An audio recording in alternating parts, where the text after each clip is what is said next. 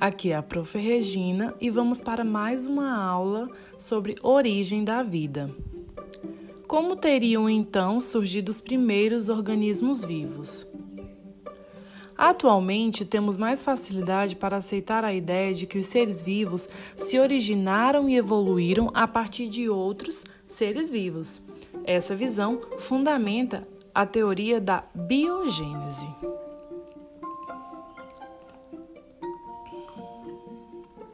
Atualmente, a hipótese aceita surgiu nos trabalhos do bioquímico russo Oparin e do geneticista escocês Haldane.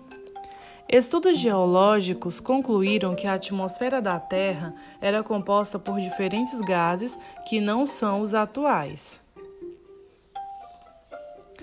O planeta Terra, no início de sua formação, era como uma esfera de fogo que aos poucos foi se resfriando, criando uma superfície sólida e contendo no seu interior um material com temperaturas elevadas e submetido a fortes pressões, que forçavam esse material a ser expelido nos vulcões sob a forma de larvas gases e vapor d'água.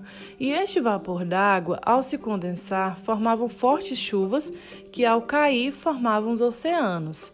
Este era o panorama da Terra primitiva, um ambiente totalmente desfavorável à vida, com altas temperaturas e com uma atmosfera diferente da atual, sem oxigênio, o que é importantíssimo para a sobrevivência da maioria das formas de vida atuais.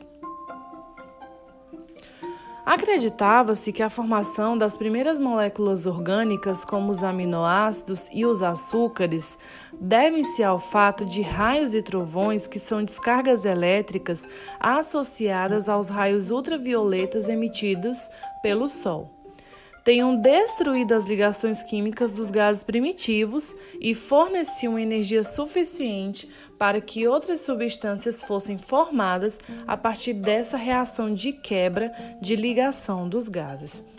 Atenção, fique atento. Os primeiros gases que constituíam a atmosfera primitiva são vapor d'água, metano, gás carbônico, hidrogênio e amônia.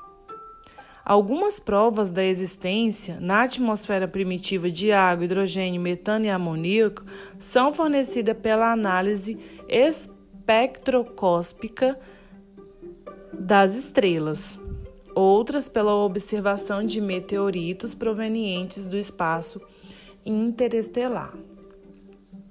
Continuando nossa caminhada, as moléculas orgânicas mais simples, exemplo, aminoácidos e açúcares, eram carregadas pelas águas das chuvas até os mares, e estas águas, que eram aquecidas, foram incubando as moléculas até que elas foram se unindo e formando moléculas maiores.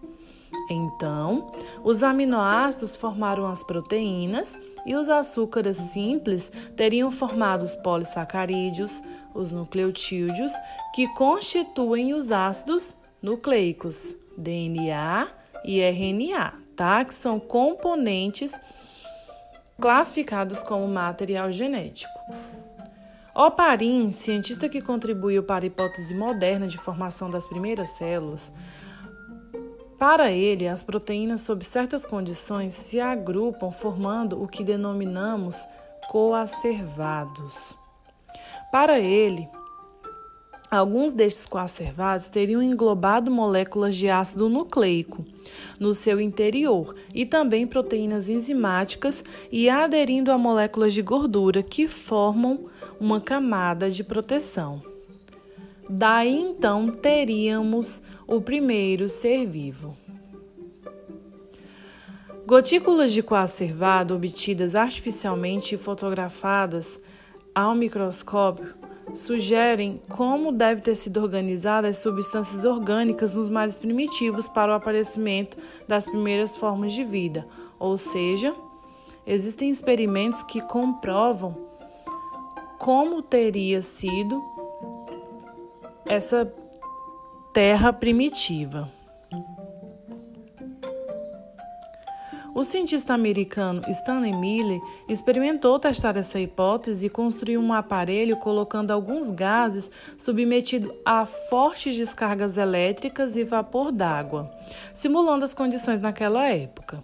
Após uma semana, Miller relatou a presença de aminoácidos no líquido formado. Miller, então, com seu experimento, apoiou a ideia da hipótese de Oparin. Foi chamado de coacervado a mistura de um aminoácido nucleico originada das sínteses de moléculas orgânicas e uma solução de proteínas.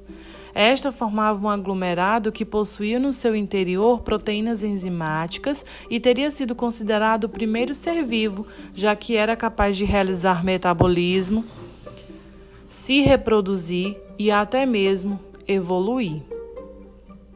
Esse primeiro ser vivo teria capacidade de se alimentar absorvendo as moléculas que estavam no mar, o que seria um tipo de nutrição heterotrófica.